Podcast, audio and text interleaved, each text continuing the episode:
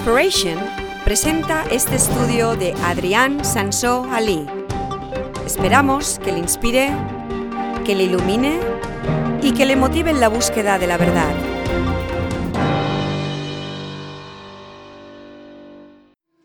Dios es bueno. Sabéis que recientemente fue a Fuerteventura. Fue para trabajar. Fui, yo fui. Yo fui a Fuerteventura. Pronto hablaré perfectamente. Fue para trabajar 15 eh, días, hice 13 conciertos en 15 días. Un día hablaré bien. fui, pues, fui para hacer, para hacer, estoy feliz también, ¿ves? Fui para hacer 13 conciertos en 15 días, pero también era, entonces fue para trabajar mucho en teoría. En la práctica fue para descansar, porque eso no es nada comparado con la, vida ocupada que tengo aquí.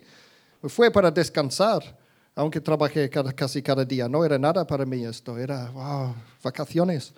Y eh, me puse a andar por el desierto, los que habéis estado allí quizás. Fuerteventura no es como las otras Islas Canarias. Yo pensaba que vería montones de árboles de plátanos y todo esto. ¿no? Era todo desierto, todo desierto, una isla desierta. Y fijaos que llevaba todo el verano diciendo a Sandy, necesito ir a una isla desierta a escapar de todo. Y, luego Dios me envió allí. Y eh, encontré unas cosas curiosas allí en el desierto, em, cosas que no me esperaba. Em, por ejemplo, unas piedrecitas que todavía no sé qué son, unas piedrecitas que, que, parecen huecos por dentro, montones. No, no, no, no era, no era lava, era otra cosa. Lava, sí, encontré un montón de lava. Lava por todas partes. Seco, no, no, no caliente.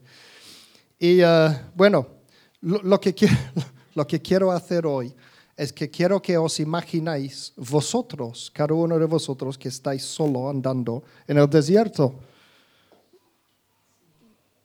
Esa es una foto, esa es típica, lo que encontré. Esa es una foto que hice yo allí y como veis es todo desierto, montañas y desierto y rocas y, lava y, polvo. Es, es, lo único que había prácticamente en toda la isla y mucho viento.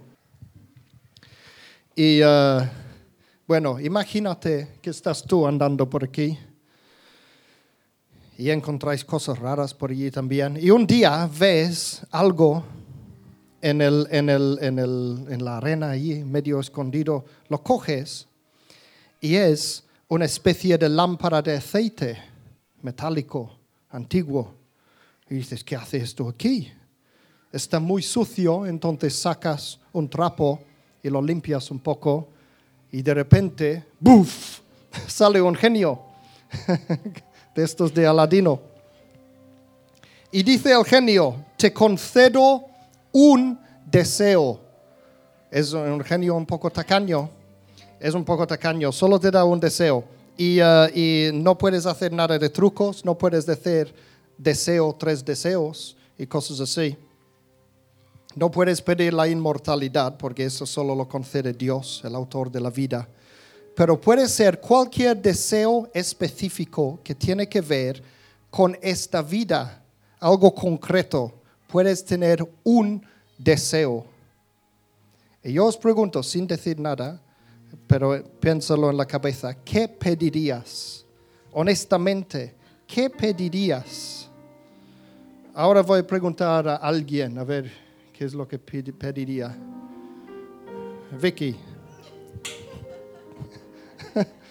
o a lo mejor es algo que no quieres compartir. Es el, es el, porque a veces deseamos cosas más personales. ¿Qué quieres? Que todos los corazones de la tierra fueran tocados por Dios. ¡Uh, qué bueno! ¡Qué bueno! ¿Alguien más? ¿Algo concreto, práctico en la vida? Diego. Yo regresar a mis 20 años con la experiencia de hoy. Oh, qué bien. Yo también desearía esto. Yo solamente sabiduría para poder continuar en su camino y en todo lo que Él quiere para mí. Vale, sabiduría también es muy bueno. ¿Tú tienes una? A ver. Que se mueran todos los mosquitos del mundo. Que se mueran todos los mosquitos del mundo. Bueno, ahora que, ha- que ha ser- sido la- ahora que ha dicho esto, te voy a preguntar, ¿por qué quieres que se mueran todos los mosquitos del mundo? Porque se acabarían muchísimas enfermedades mortales. Se acabarían muchas en- enfermedades mortales. ¿Y por qué quieres que acaben las enfermedades mortales? Para que la gente pueda vivir. Para que puedan vivir eh, mejor, ¿no? Sin enfermedades. Y, eh, y, y tú también no tendrías nada de esto, de mosquitos y todo esto. ¿Y por qué querrás esto? Yo os voy a decir, todo lo que tú quieres en la vida tiene una razón. Todos tienen razón. Tú tienes una razón por lo tuyo, tú tienes una razón por lo tuyo, tú tienes una razón por lo tuyo. Todos tenemos una razón por la cual pedimos cosas. Lo pedimos a Dios, varias cosas que siempre pedimos. Yo quiero esto, yo quiero lo otro. Pero todos tienen una razón. ¿Por qué querrás esto? ¿Por qué querrás lo otro? ¿Por qué querrás lo otro que quieres? Y lo otro, y lo otro, lo otro. Y si vas preguntando y pensando y meditando muy bien, a ver, ¿por qué quiero esto? Todo el mundo llegará en lo más profundo de su ser. Todo lo que quieres es para una simple razón. Y el más profundo de tu ser encontrarás una sola razón. Sí, ser feliz. Todo lo que queremos solo es para poder ser feliz. Todo, todo, todo, todo, todo, todo, todo. Y luego si pregunto, ¿por qué quieres ser feliz? Y realmente, si piénsalo muy bien, ¿por qué quiero ser feliz? Realmente no hay una, razón por qué quiero ser feliz, por- por- porque sí. Entonces, es porque somos humanos. Dios nos diseñó con el deseo de ser feliz. Todos queremos ser felices. ¿A que sí? Es la motivación de todo lo que hacemos. Todo lo que los humanos hacemos es para intentar llegar a la felicidad. Es la motivación más profunda de nuestro ser. Quiero ser cristiano porque quiero ser feliz. Yo creo que Dios me hará feliz. A veces eh, la gente que no creen que Dios es bueno quieren ser cristiano para tener vida in- inmortal porque creerán que sí serán felices también. Todo, todo lo que hacemos es para ser feliz. Todo. Pues tengo buenas noticias y hoy, como dice Magdalena, voy a contaros cómo ser feliz. Es el tema más difícil de todo, porque eh, sabéis que hay miles y miles de libros de cómo ser feliz. ¿Cómo puedes ser feliz? Tal, tal, tal, tal, tal. ¿Cómo puedes ser feliz? Pues yo os voy a contar cómo ser feliz. Y eh, sabéis que prácticamente todo este año he hablado de este tema, el tema de las emociones, tus emociones. Este es muy interesante este, este diseño, ¿eh? Si no os gusta, no podéis dar el culpa a Dani. Que Dani y yo somos el equipo ahora de diseño para Inspiration. Antes era un, un- tenía un, un, un, eh, un chico que vivía en Nigeria. Él hacía conmigo los, los dibujos de Inspiration. Antes de esto, durante muchos años, eran mis propios hijos. Wesley me ayudaba mucho con, con eh, diseños. Algunos lo, lo hicimos entre los tres, mis hijos y yo, y, eh, y todo. Pues ahora es Dani, entonces van a tener más calidad todavía. Piensa que la idea de esto es de, es de ser llamativo. Este tiene que competir con todas las películas de superhéroes en, en YouTube, entonces tiene que ser llamativo para la gente. Y estamos casi en la última parte, por fin, porque he reservado la emoción más querido por el final, la emoción de la felicidad. Sabéis que en esa serie hemos visto el problema enorme de la inmadurez emocional. Es un epidémico en nuestra sociedad y en la iglesia incluso también. Ya, ya hemos dicho muchas veces, no puedes nunca madurar espiritualmente si estás inmaduro emocionalmente. Esta iglesia, la comunidad cristiana de Villafranca, existe para mejorar la- las vidas de las personas. Este está puesto allí en, en- en la vitrina cambiando vidas para mejor. Y entonces eh, hemos visto a lo largo de los años, unas personas crecen espiritualmente más rápidos que otros. ¿Y cómo puede ser? ¿Qué, ¿Qué, es el secreto? ¿Cuál es el secreto? El secreto está en la madurez emocional. No puedes madurar espiritualmente si estás inmaduro emocionalmente. Y esta es la razón de ser por predicar todo este año acerca de este tema. He estado siempre con temas de emociones. Ya hemos contado que Dios espera de nosotros que sepamos domar las emociones. Según la Biblia, tú eres el responsable de tus emociones. Hemos hablado mucho de la psiconeuroinmunología, que es la ciencia de cómo tus emociones afectan a la salud física. E incluso hemos dicho que puedes literalmente vacunarte contra el cáncer y otras otros enfermedades de estos si aprendemos a tomar bien las cosas que nos tira la vida. Hemos hablado de emociones negativas, emociones complicadas, lo que la Biblia habla de malas pasiones, hemos concentrado un poco en el tema de la ira, también hemos hablado del amor romántico. Eh, amor romántico, cuidado con esto, que puede ser bueno o malo, como lo tomamos. Pero entonces nos falta lo más importante, cómo ser feliz. Como digo, es el fin último de todo entretenimiento emocional, entrenamiento. El todo entrenamiento emocional es para poder llegar a la felicidad. Esto es lo que queremos todos. Al ser este tema tan grande, lo he tenido, que dividir en un par de, partes, porque si no, es un tema tan grande e importante. Y yo puedo decir cualquier cliché que sabemos, sí, tú obedeces a Dios y serás feliz. Tú haces esto y serás feliz. Todo el mundo dice esto, son clichés.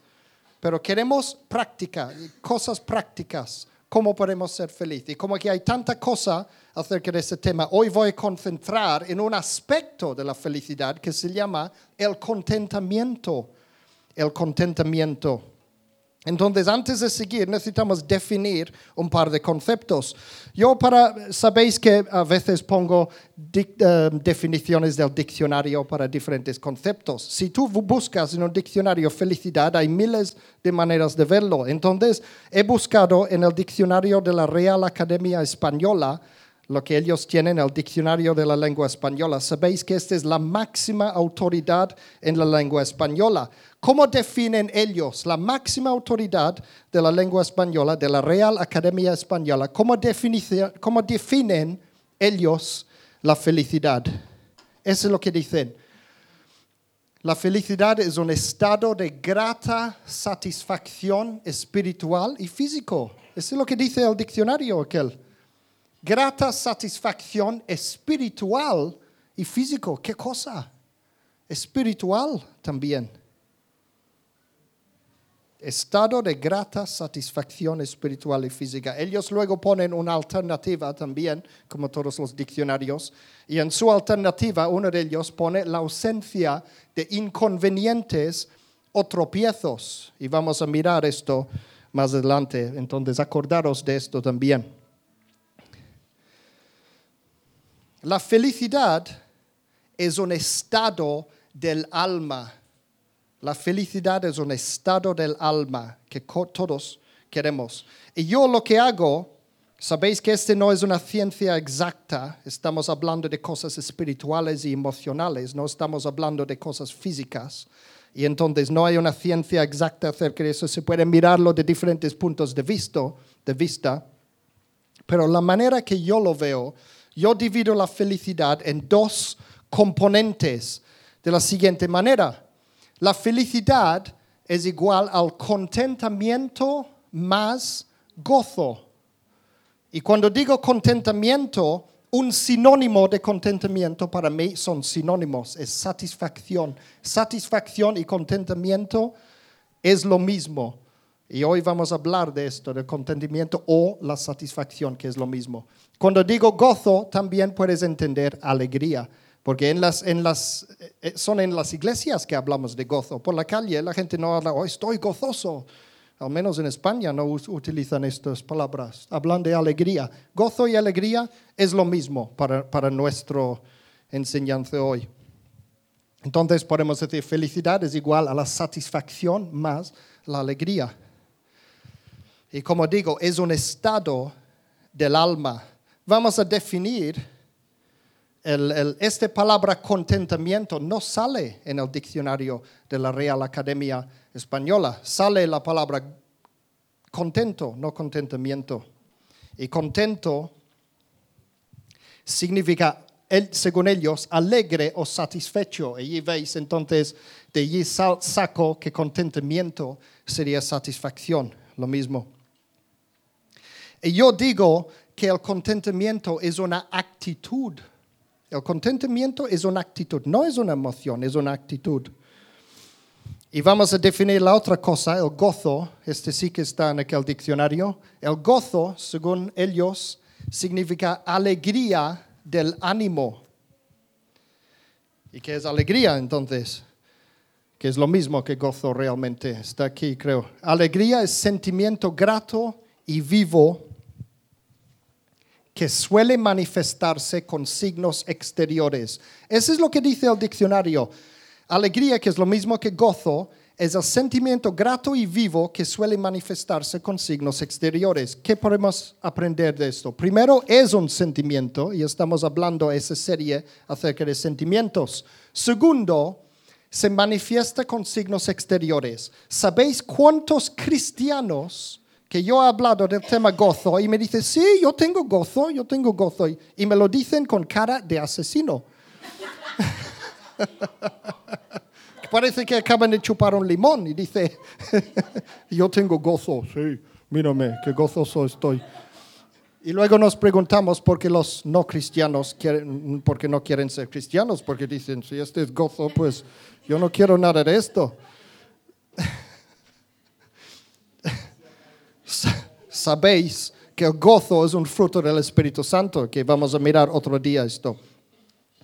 Pero el gozo es una emoción y es una emoción que según el propio diccionario, como digo, se manifiesta con signos exteriores. La semana pasada os conté cómo me fui al banco y me dijeron que lo que, lo, lo que nos deben de la cláusula suelo, todo ese tema raro, era unos cinco veces más de lo que yo había calculado. Y yo llegué a casa, yo estaba en el banco y intentando que no salte la alegría.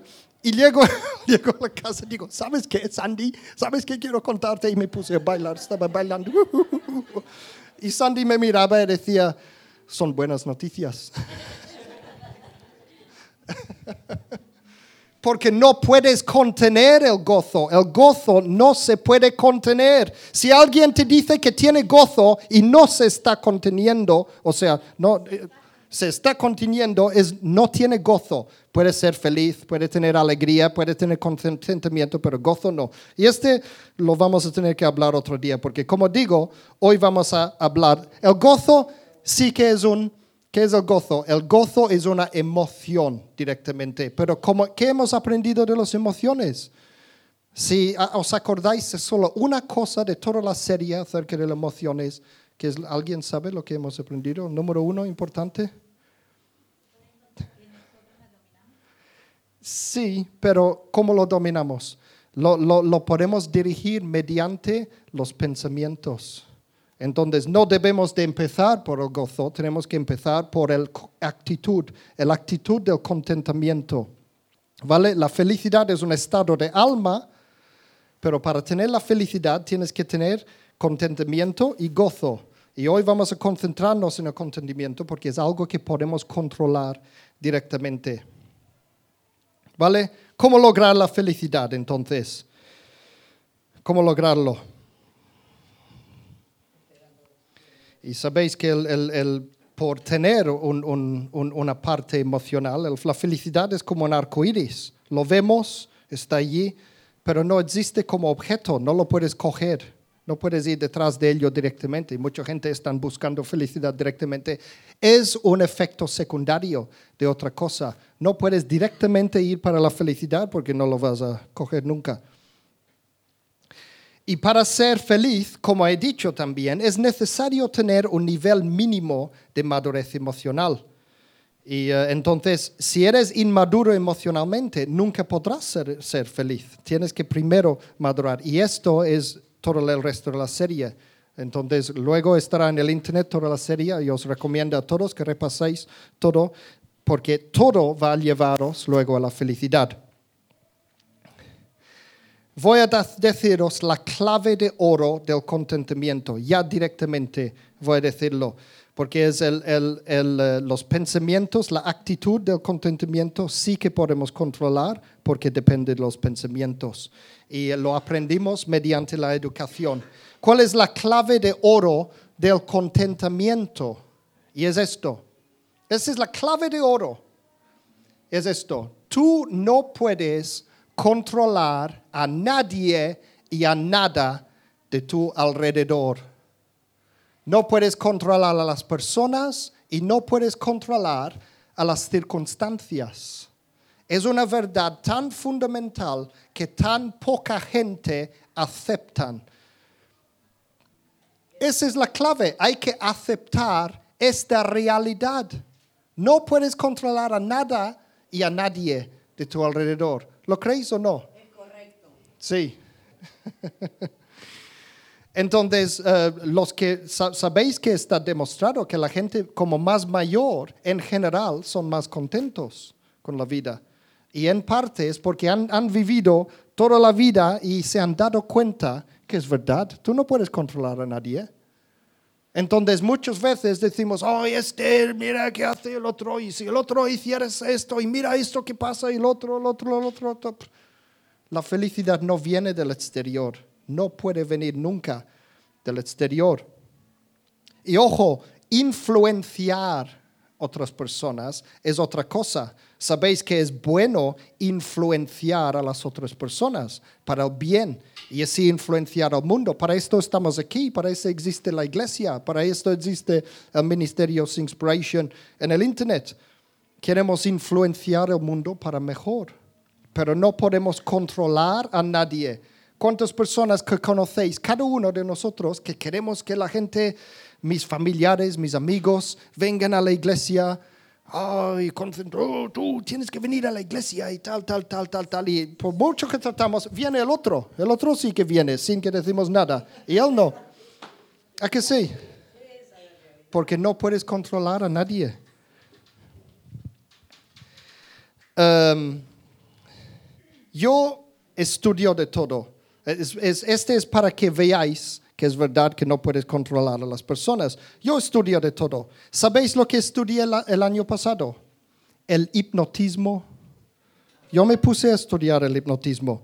Es importante saber que el hipnotismo no es satánico, no es brujería, no es todo esto, no, no tenemos que ser supersticiosos, es puro psicología. Y, eh, ¿Y sabéis por qué lo estudié? ¿Sabéis por qué? Porque hay gente, ateos, y algunos cristianos incrédulos incluso, que dicen que cuando sanamos a alguien con un milagro, en realidad estamos hipnotizando a las personas, in- incluso sin saber. Eso es lo que dicen mucha gente. ¿Sabéis estos grandes predicadores como Benny Hinn, que tiene sus miles de personas allí y hace, ¡oh! ¡Fuera de, fue- fuego de Dios! ¡Wow! Y se van volando toda la gente. ¡uh! Y entonces decimos, ¿por qué la gente no ven esto y creen? Porque dicen, no, este es hipnotismo, está hipnotizando a la gente y todo esto. Entonces, como buen investigador que soy, me puse a investigar el hipnotismo a ver si es verdad o no. Y, y me puse con los mejores profesores, los mejores libros que existen acerca de este tema. Lo estudié todo.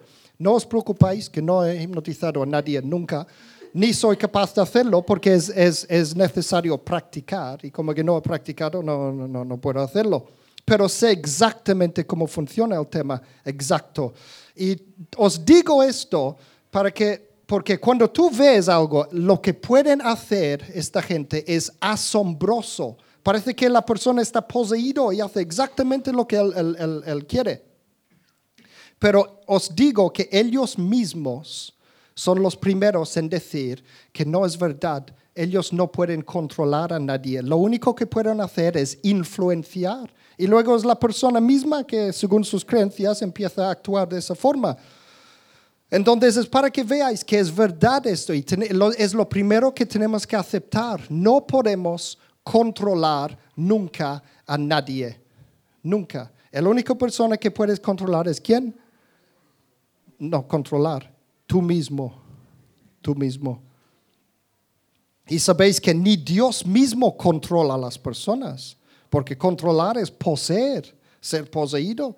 Dios no controla a nadie nunca. Si lo controlara, todo el mundo sería perfecto, ¿a que sí? Dios nos ha creado con libre albedrío para un propósito especial. El Espíritu Santo solo te influye y te cambia si tú le dejas. Y también Satanás solo puede poseerte si tú le dejas también. Hay maneras en que podemos abrir puertas para él y, con mala educación, con mal, malas creencias, con supersticiones, con, con cosas raras que hacemos, podemos abrir las puertas y dejar que entren estos espíritus. Y luego los, nos controlan. Pero si no les dejamos, no puede ser tampoco. ¿Qué tiene que ver esto con la felicidad? Pues eh, nadie, nadie ni nada te puede hacer feliz. Y nunca serás feliz hasta que te das cuenta de ello. Nadie ni nada. ¿Cuántas veces pensamos, ojalá si mi marido, si eres una mujer, o mi mujer, mi marido, mis hijos, mis padres, mis tíos, quien fuera, mi perro, si hiciera esto o lo otro o lo otro, ya será, qué bien será la vida, ya, será, ya seremos felices. ¿Cuántas veces pensamos esto? Pero nadie te puede hacer feliz. Nadie ni nada. Tu felicidad es tu propia responsabilidad y solo puede venir de tú mismo. Solo puede venir de dentro, no de cosas exteriores. Y lo único que tú puedes y debes controlar en esta vida son, hay dos cosas, tus propias acciones y tus propios pensamientos. Es la única cosa que podemos controlar nosotros. Tus propias acciones y tus propios pensamientos. Entonces, la única manera de ser feliz es concentrarte en estas cosas, nada más. Hay un hombre que se llama Stephen Covey. ¿Quién ha oído de él? Stephen Covey. ¿Uno? ¿Alguien más? Bueno, los americanos le conocen mucho porque era súper mega famoso allí. Cuando estudié las empresariales en Estados Unidos, tuvimos clases, muchas clases directamente de sus libros. Stephen Covey es un autor, un psicólogo y un hombre de negocios. Murió recientemente, como veis, en el año 2012. Y estuve muy triste cuando, cuando se murió. Era un héroe mío, un héroe para mí. Una de las cosas que él enseñaba es lo siguiente. Imagínate que este eres tú.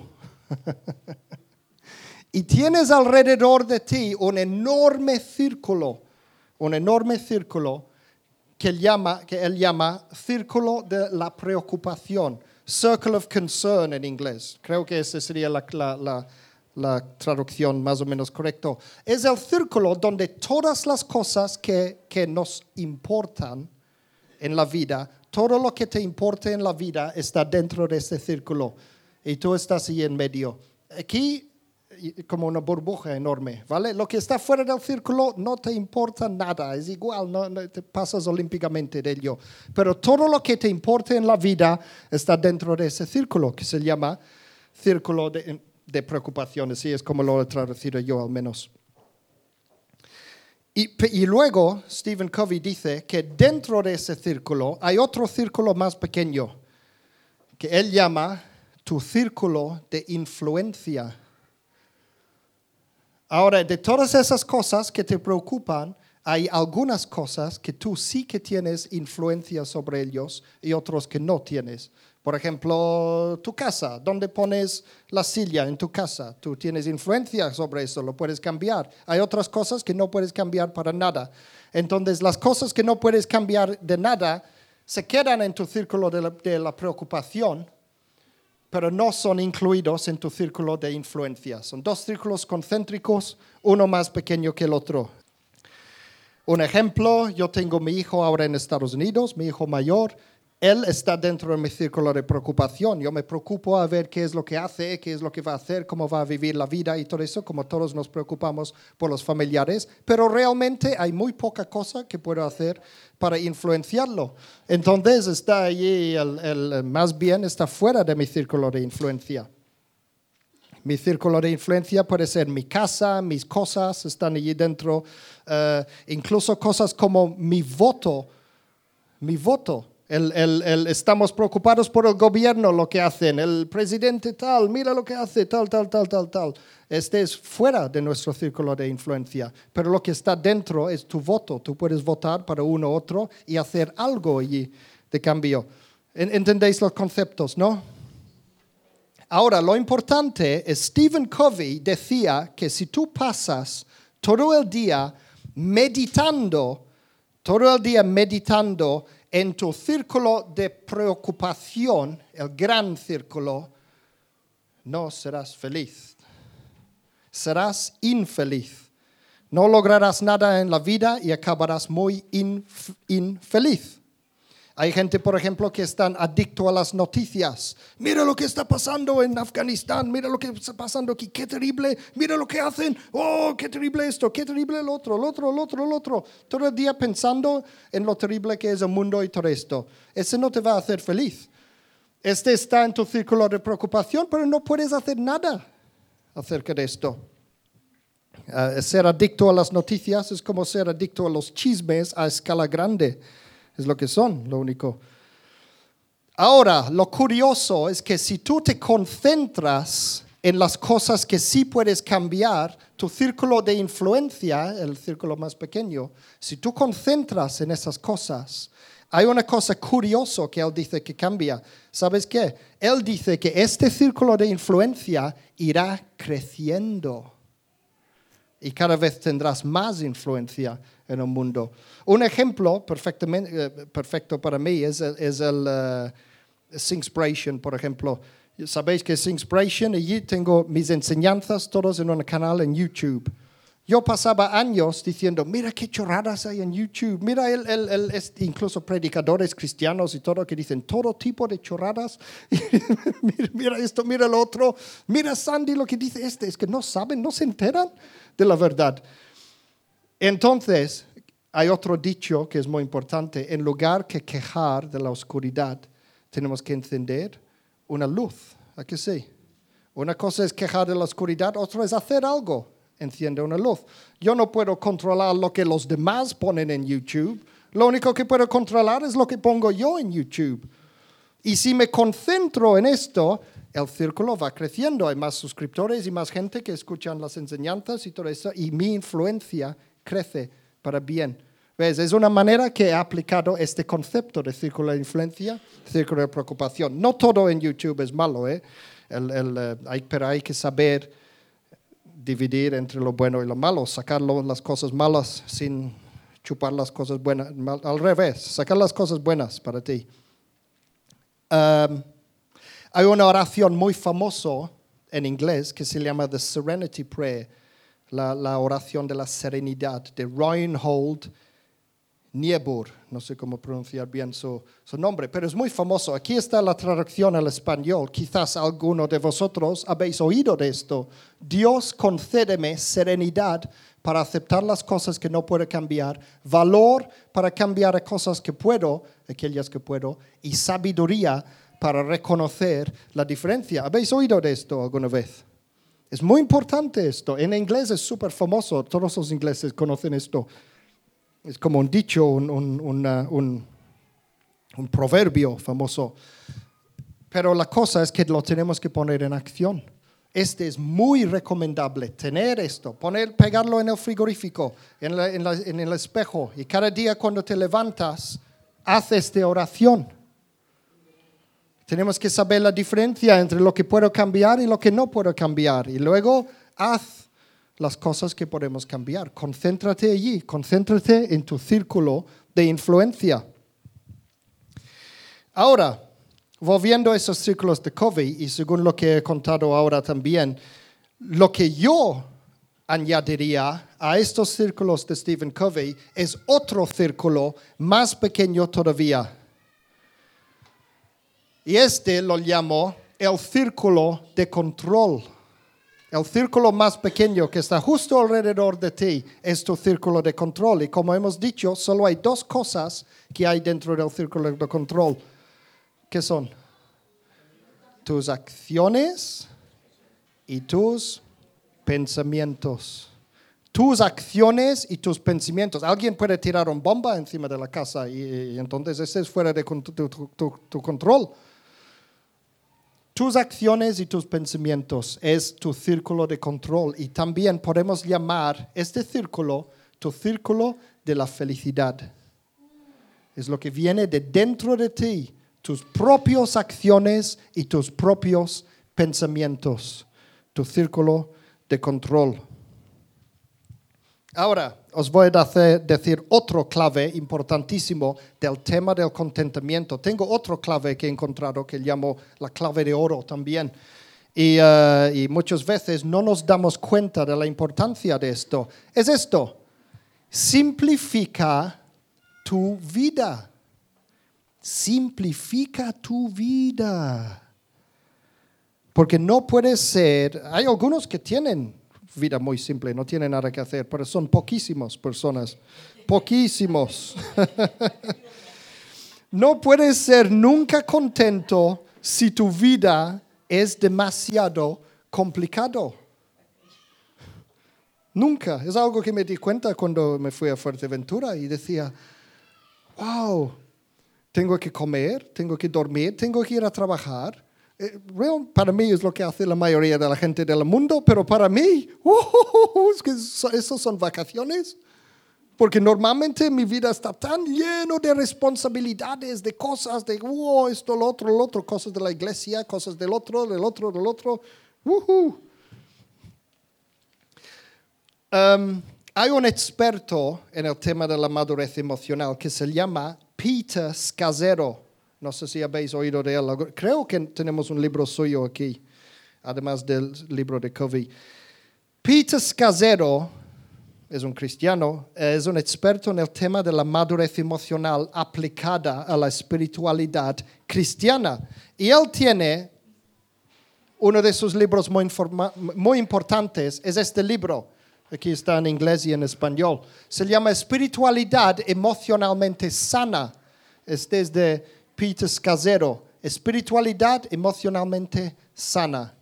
Y mira lo que pone aquí. Es imposible tener madurez espiritual si somos inmaduros emocionalmente. Para que veáis que no solo soy yo que digo esas cosas.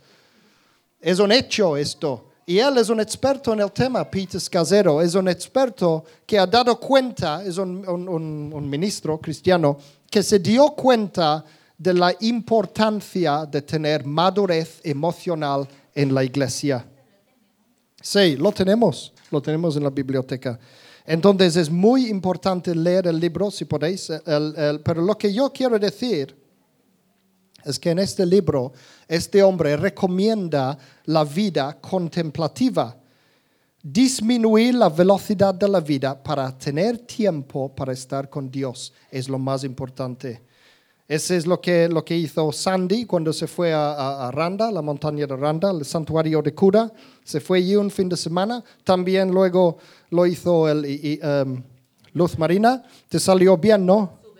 Súper bien. ¿Ves? Ella lo aconseja. Ir por allí, no hace falta ir, ir allí, cualquier sitio que está lejos de, de la humanidad y pasar un tiempo allí solo con Dios. La vida contemplativa, como los monjes. Yo, yo, yo, yo pensaba este de ser monje, qué, qué tonto, ¿quién eh, qué- qué- ¿de qué le sirve a alguien ser monje? Pero este hombre dice que en algunos momentos en nuestras vidas es importante que nos convertimos en monjes o monjas para estar fuera de la sociedad un tiempo con Dios. Es lo que Jesús hacía. Jesús subía a la montaña para sentar allí y pasar tiempo con Dios. Ahora, un ejemplo perfecto, voy a usar un ejemplo perfecto de simplificar la vida, es el tema del dinero. El dinero. La pregunta del millón, ¿el dinero te puede hacer feliz?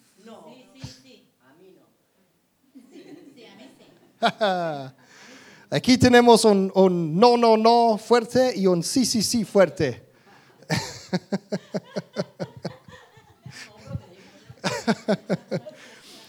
Sabéis que entre las iglesias y los cristianos típicamente la respuesta es no, esta es la respuesta típica. La gente dice, el dinero no te puede hacer feliz. Esa es la respuesta típica. Pero lo he investigado con las- los psicólogos porque quería saber a ver si es verdad o no, a ver qué es la verdad. Porque mi experiencia es al revés.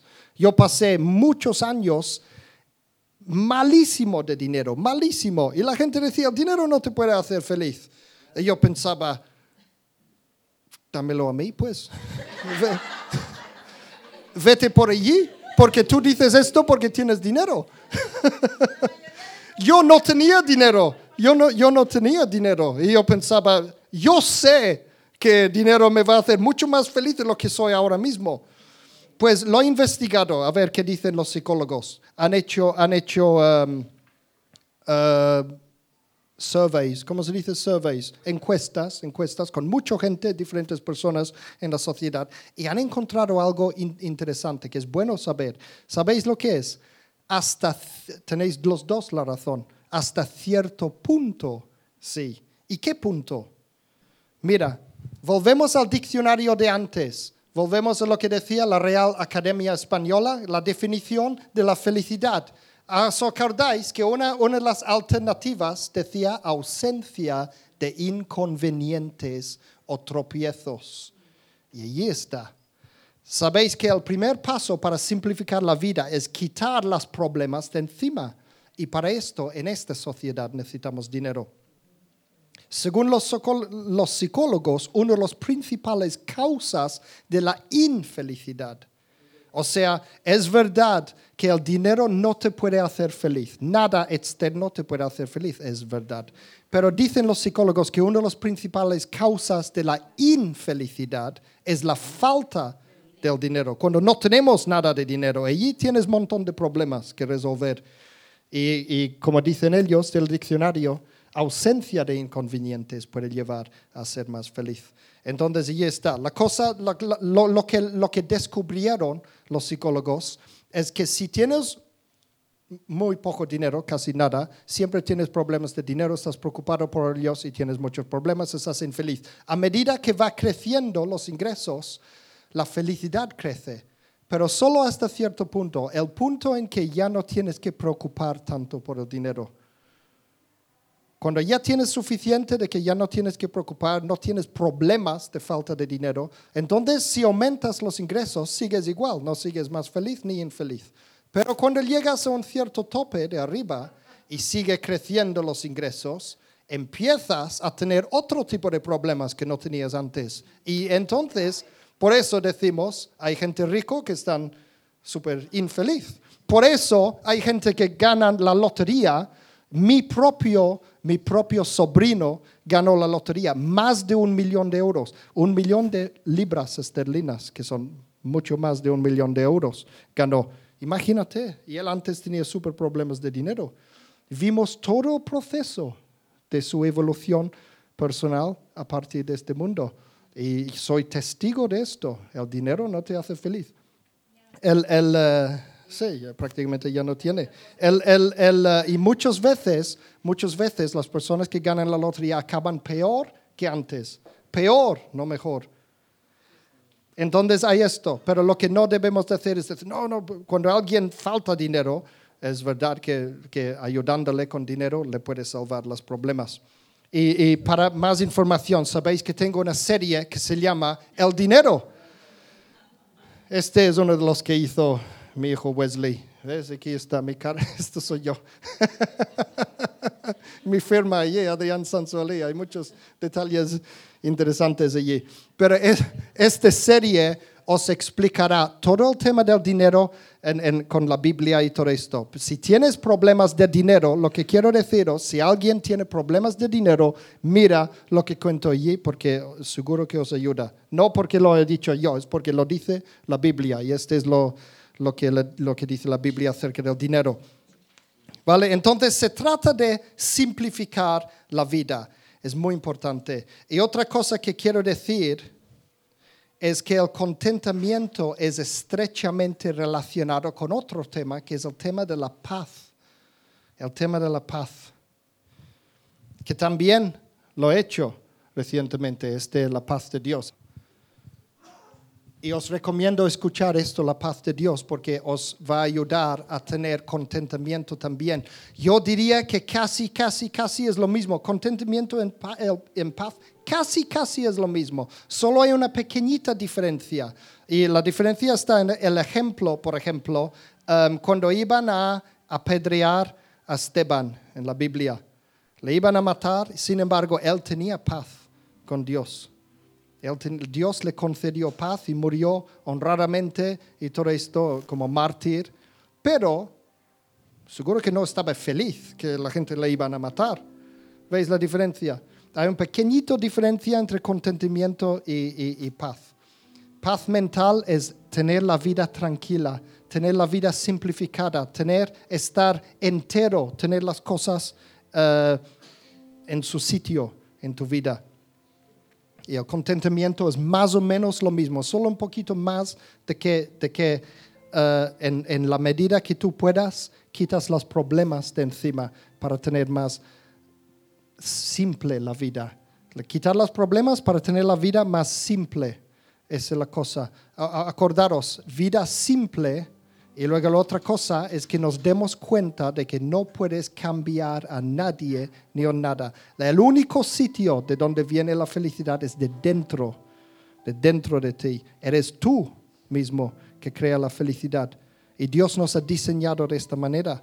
Y como, como he dicho, el, el, bueno, voy, voy a terminar con una, con una escritura, porque no he puesto ninguna escritura. Lo que voy a hacer tenía que ser mucho más largo lo que iba a contar hoy. Os habéis librado.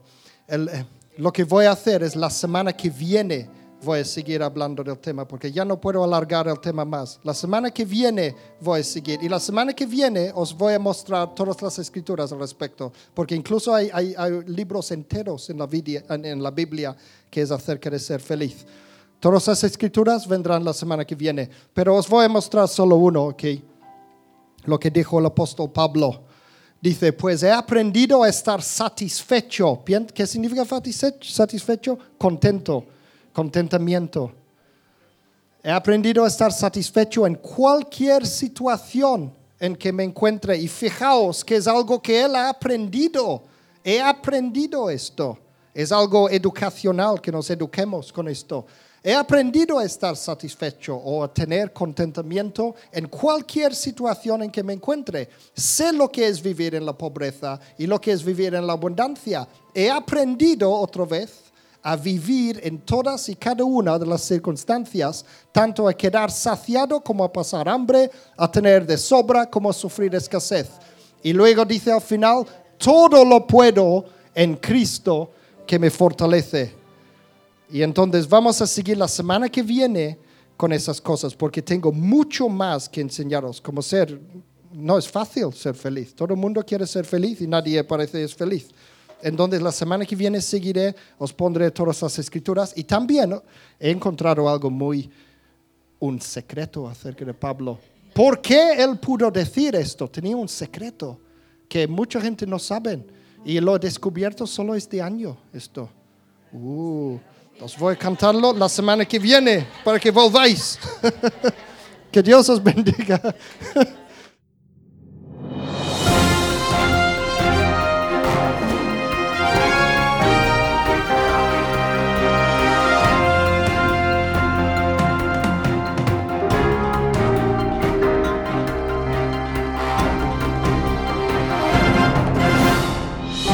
Así concluye este mensaje. Confiamos que le haya bendecido y que le haya inspirado a continuar la búsqueda de la verdad. Para más información, visita nuestra web www.singspiration.es. Gracias por apoyar esta obra social.